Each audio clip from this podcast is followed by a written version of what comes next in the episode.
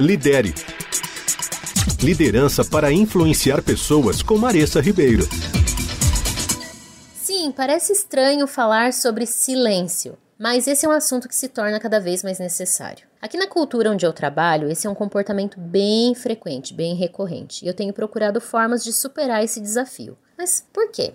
Silêncio é o que permanece não discutido, muitas vezes até que seja tarde demais. Na pior das hipóteses, o silêncio é o que perpetua erros, permite abuso e tudo que a gente não deseja aos outros ou a nós mesmos. É a peça que falta. Todos nós aprendemos cedo na vida quando e onde ficar em silêncio, e até mesmo quando o silêncio nos beneficia. Talvez a gente prefira ser complacente, num balançar o barco, evitar reações ou reações das outras pessoas. Aprendemos então a usar o silêncio nas muitas vezes que nos disseram literalmente para calar a boca ou quando alguns olhares de desaprovação significaram que cruzamos uma linha que não deveríamos ter cruzado. No entanto, ficar em silêncio também significa que as nossas ideias, perspectivas, criatividade e experiência estão faltando no mundo, ou seja, elas não estão sendo compartilhadas.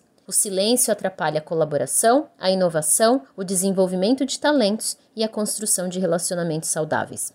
Talvez cada um de nós imagina o que é apropriado falar e não falar em nossas equipes, nas nossas comunidades, nas nossas famílias. Por isso a gente continua em silêncio. Reforçamos então que essas são de fato as normas que a gente tem que seguir. Mas a provocação aqui é: quais mensagens estamos enviando para as outras pessoas sobre quais opiniões são importantes, como as coisas funcionam por aqui e quais riscos valem a pena correr?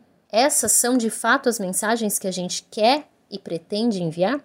Muitos líderes dizem que querem construir uma cultura de expressão, onde as pessoas falem livremente e onde juntos possamos obter as melhores ideias e resultados. Como reagimos quando alguém assume o risco de falar, discordando ou ajudando, importa.